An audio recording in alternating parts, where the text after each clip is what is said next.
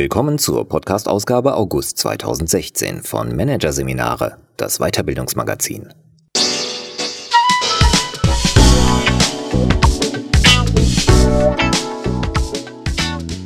Weitere Podcasts aus der aktuellen Ausgabe behandeln die Themen Entscheidungsfindung im Führungsalltag, Unentscheidbares Entscheiden und Change Management 4.0. Denk disruptiv. Doch zunächst Unternehmensführung. Endlich wieder arbeiten. Von Lars Vollmer. Meetings, Reportings, Jourfixes. Kann das denn Sünde sein? Ja, es kann. Denn es sieht wie Arbeit aus, ist aber oft gar keine. Es ist Business-Theater, das Mitarbeiter von dem abhält, was sie eigentlich tun sollten. Der Wirtschaftsautor Lars Vollmer über ein häufig verkanntes Problem und darüber, wie man es lösen kann. Vorweg ein Gedankenexperiment. Stellen Sie sich einen Spanier vor, der sich auf den Weg nach Norden macht. Der Südländer stapft in der Sonne los und durchwandert Frankreich, Deutschland, Dänemark und Norwegen. Dann setzt er nach Island und schließlich nach Grönland über. Je weiter er nach Norden gelangt, umso kälter wird ihm. Deshalb zieht er sich immer mehr Hosen, Pullover und Jacken über. So viele, dass er sich irgendwann nicht mehr vom Fleck bewegen kann und die Inuit in ihren Fällen fröhlich an sich vorbeiflitzen sieht. Der Vergleich mag etwas seltsam sein, aber viele Unternehmen haben heute die gleichen Probleme wie der Spanier in Grönland. Sie sind unbeweglich. So unbeweglich, dass sie mit der Komplexität der heutigen Zeit nicht mehr zurechtkommen und die agile Konkurrenz an sich vorbeiziehen sehen. Die Kleidung, die sie steif und unbeweglich macht, sind die zahllosen Managementmethoden, die sich die Firmen im Laufe der Jahrzehnte aufgebürdet haben. Methoden, die sich früher einmal bewährt haben, aber das war im 20. Jahrhundert, zu Zeiten Frederick W. Taylors. Als Taylor lebte und seine Ideen effizienter Arbeitsabläufe entwickelte, da war das wirtschaftliche Leben vergleichsweise bequem.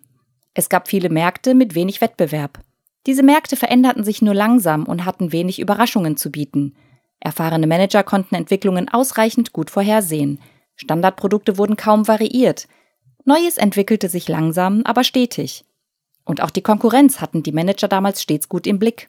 Kurz, die gesamte Konstellation war einschätzbar, die wesentlichen Faktoren waren bekannt. In solch schlichten, zeitlich behäbigen, wohl definierten und unveränderlichen Umfeldern müssen Organisationen nicht sonderlich flexibel sein, da sich die Varianz der Situationen in Grenzen hält. Sie müssen aber ökonomisch, replizierbar und schlagkräftig sein.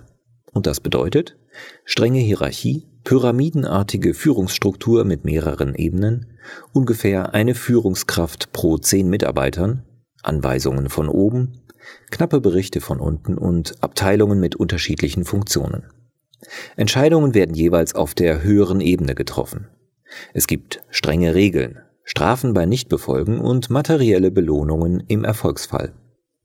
Sämtliche Mitarbeiter der Organisation verhalten sich maximal effektiv, bei minimalen Reibungsverlusten und damit maximaler Effizienz. Gutes Management nach Taylor eben. Bis heute gibt es für nicht dynamische, also niedrig komplexe Spielfelder kein besseres Spielsystem. Das Problem ist, die Welt ist nicht mehr nicht dynamisch und niedrig komplex. Alles ändert sich rasend schnell. Die Umgebung ist komplex geworden, also unberechenbar, stark schwankend, ständig überraschend und hoch veränderlich.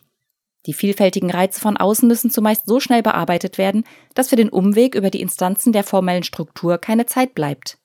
In einer solchen Umwelt ist die traditionelle formelle Struktur einer Organisation permanent überlastet. Immer im Fieber wie im Wahn. Um zu überleben, reagiert sie mit einem Feldzug der Managementmethoden. Schließlich haben diese bisher ja gut funktioniert. Also pfropfen sich die Unternehmen mehr Reportings auf. Mehr Meetings, mehr Anweisungen, mehr Kontrolle. Mehr Schnittstellenmanagement, Mitarbeitergespräche, Wissensmanagement, Verkaufsprovisionen, Projektmanagement, Arbeitszeiterfassung, Personalentwicklung, Audits, Budgets, Jourfixes, Reisekostenregelungen und, und, und. Nicht die Menschen sind unfähig, mit Komplexität umzugehen. Es sind die etablierten Strukturen, die ihnen Kleidungsschicht um Kleidungsschicht überwerfen. Je schlechter die Organisationsform zur Umwelt passt, umso mehr Raum nehmen diese Schichten ein. Unternehmen werden auf diese Art zunehmend unbeweglich. Deswegen ist die klassische hierarchische, tayloristische Organisationsform inzwischen aus der Zeit gefallen. Es braucht längst andere Formen, solche, die besser mit Überraschungen umgehen können. Denn es sind Überraschungen, die Unternehmen mit starren Strukturen das Leben schwer machen. Kluge Organisationen entwickeln sich daran, andere erstarren. Das Tückische ist, am Anfang fällt kaum auf, wie problematisch das ist. Solange jedenfalls nicht, solange es auch die Konkurrenz nicht besser macht. Wenn aber nur ein Wettbewerber seine Arbeitsweise und Organisationsstruktur flexibler gestaltet und deshalb schneller auf die Anforderungen des Marktes reagieren kann, wenn er die Dynamik lustvoll für sich in Gebrauch nimmt, dann wird die eigene Starrheit für die anderen zum Problem. Die Überfülle an Meetings, Reportings, Kontrollen und Co macht Unternehmen nicht nur unbeweglich, sie macht sie auch verschwendungsreich. Denn die Mitarbeiter in solchen Firmen verbringen einen Großteil ihrer Zeit damit, Theater zu spielen, in verschiedenen Spielarten. Dieses Theater überwuchert die wertschöpfenden Tätigkeiten nach und nach und hält die Menschen systematisch von der Arbeit ab. Ja, richtig gehört. Obwohl es hier nicht um Schauspielhäuser geht. Theater ist der richtige Begriff. Warum? Um diese Frage zu beantworten, bedarf es eines Ausflugs in die Struktur von Unternehmen. Genauer, wir müssen uns den Unterschied zwischen formeller und informeller Struktur und Kommunikation in Organisationen anschauen. Informelle Kommunikation ist ein Typus von Kommunikation, der nichts mit dem Organigramm oder dem Terminkalender zu tun hat.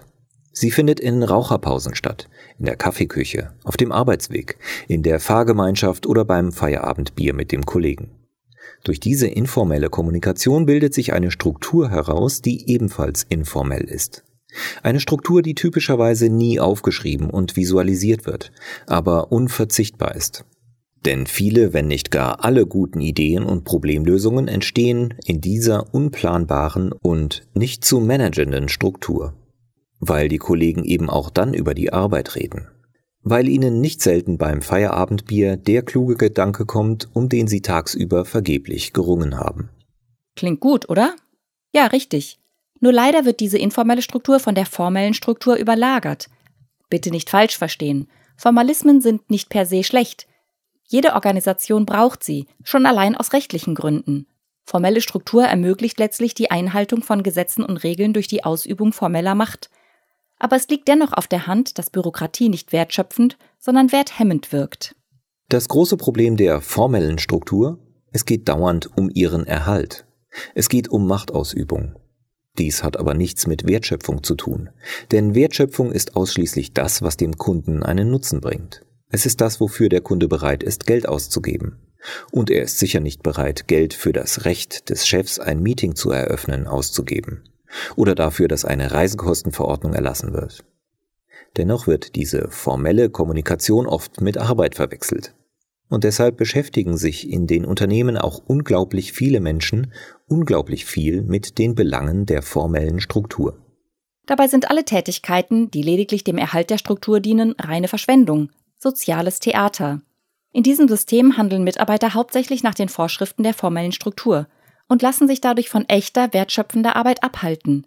Das ist zum Beispiel dann der Fall, wenn Mitarbeiter und Führungskräfte in langatmigen Meetings sitzen, weil die Organisation nun einmal einen wöchentlichen Jurfix vorschreibt, obwohl die meisten Teilnehmer gar nichts zum Thema beizutragen haben. Oder wenn ein Mitarbeiter an einer vom Chef angeordneten Präsentation bastelt, statt das Produkt weiterzuentwickeln, auf das der Kunde wartet. Oder wenn der Key Account Manager seinen obligatorischen Wochenbericht schreibt und deshalb wertvolle Zeit verliert, in der er sich besser mit dem Kunden abstimmen würde. Alles Theater. Freiwillig oder weil es ihnen Spaß macht, spielen die Menschen dieses Theater nicht mit. Sie schlüpfen vielmehr in ihre Rollen, weil es die Struktur des Unternehmens so verlangt. Das Stück, das gespielt wird, bestimmt, wie sich die Menschen darin benehmen. Denn würden sie sich gegen die ihnen zugedachte Rolle stellen, würden sie ihren Anspruch verlieren, Teil der Organisation zu sein. Kurzum, sie würden ihren Job verlieren. Ihr Verhalten entspricht daher nicht dem, was die Probleme lösen würde, es entspricht dem, was intern erwartet wird. Das Spiel wird öffentlich aufgeführt. Es gibt Beifall oder Buhrufe und der Regisseur erteilt den Spielern Anweisungen, damit diese noch besser spielen. Es ist das Spiel vor der Kulisse, das Spiel der Vorderbühne. Die eigentliche Arbeit aber, also die Wertschöpfung, findet im Verborgenen auf der Hinterbühne statt, wenn gerade niemand zusieht. Dort wird zwischen den Aufführungen mal eben das Entscheidende erledigt. Das, was der Kunde braucht. Genau hier liegt das Dilemma der Organisationsmitglieder. Sie sind zerrissen zwischen innerer und äußerer Referenz. In der Interaktion mit dem Außen, dem Markt, dem Kunden, bekommen Sie ein Gefühl dafür, was für den Kunden richtig wäre. Die äußere Referenz. Wenn es um Wertschöpfung geht, wüssten Sie im Grunde schon, was zu tun wäre. Gleichzeitig jedoch bekommen Sie in der Interaktion mit dem Innen, dem Vorgesetzten, der Hierarchie, ein Gefühl dafür, was für die Machtstruktur das Richtige wäre. Die innere Referenz. Wenn sich nun die beiden Referenzen widersprechen, und das tun sie aufgrund der hohen Dynamik im Umfeld immer häufiger, dann gibt es keine Optionen mehr, richtig zu handeln. In vielen Unternehmen spielen die Mitarbeiter bereits zu über 50 Prozent der Arbeitszeit Theater. Stellt sich die Frage, was dagegen zu tun ist. Die Antwort ist gar nicht so einfach. Vor allem im produzierenden Gewerbe wird schon lange versucht, Verschwendung im Unternehmen möglichst zu vermeiden. Man denke an Toyota und die drei Arten von Verschwendung, die Forscher in den 1980er Jahren dort entdeckten und die dann im Lean Management mündeten. Verschwendung durch Schwankungen in der Nachfrage, Verschwendung durch Überlastung und Verschwendung durch unproduktive Tätigkeiten. Was aber ist mit der Verschwendung durch das Spielen von Arbeit? Das andauernde Engagement auf Theaterbühnen, die gar nicht der Wertschöpfung dienen, sondern dem Erhalt der formellen Struktur. Mit dieser vierten Art der Verschwendung haben sich die Lean-Experten nicht beschäftigt.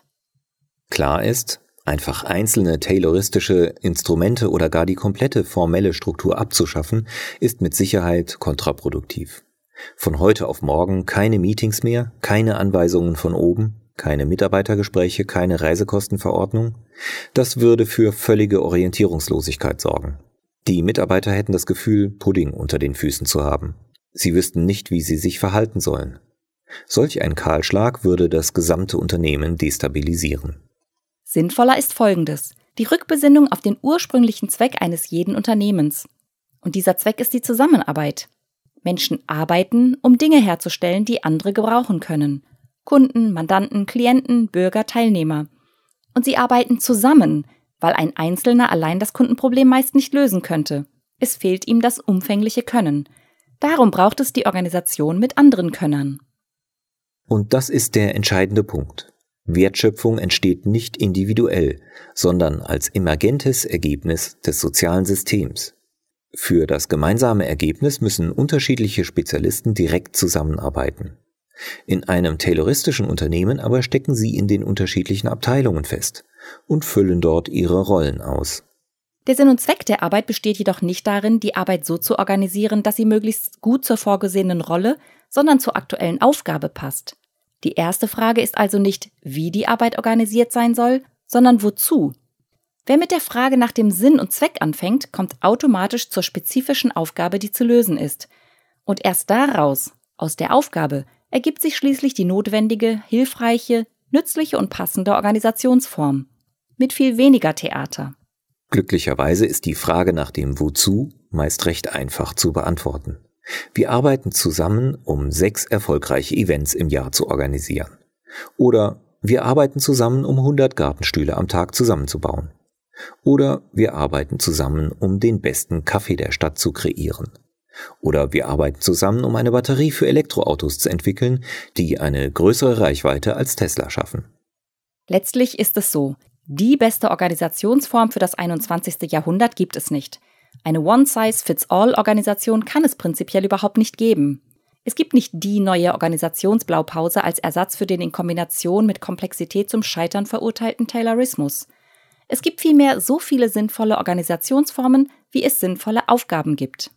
Die Herausforderung besteht darin, die für das Unternehmen, den Arbeitsauftrag und die externen Referenzen jeweils passende Form zu finden. Ein paar allgemeine Prinzipien können dennoch weiterhelfen.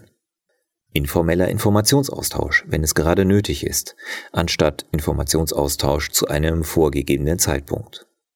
Freie Verantwortungsübernahme statt zugewiesener Zuständigkeiten. Ideen, echtes Können und Improvisation statt Vorschriften, die diese im Keim ersticken. Und Handlungsfreiheit statt die Weisung, auf Genehmigungen und Entscheidungen von oben warten zu müssen, die den Prozess enorm verlangsamen. Sich an solchen Grundsätzen zu orientieren, macht es allerdings erforderlich, vieles von dem, was im vorigen Jahrhundert vielleicht gut oder ganz okay war, heute nicht mehr zu tun. Das heißt, Unternehmen müssen einige heilige Kühe schlachten, um die Organisation und das System an die Anforderungen des 21. Jahrhunderts anzupassen. Nur dann fühlen sich die Menschen darin wieder wohler, sind gemeinsam wettbewerbsfähig und erfolgreich und können endlich wieder das machen, was sie so gerne tun, nämlich arbeiten.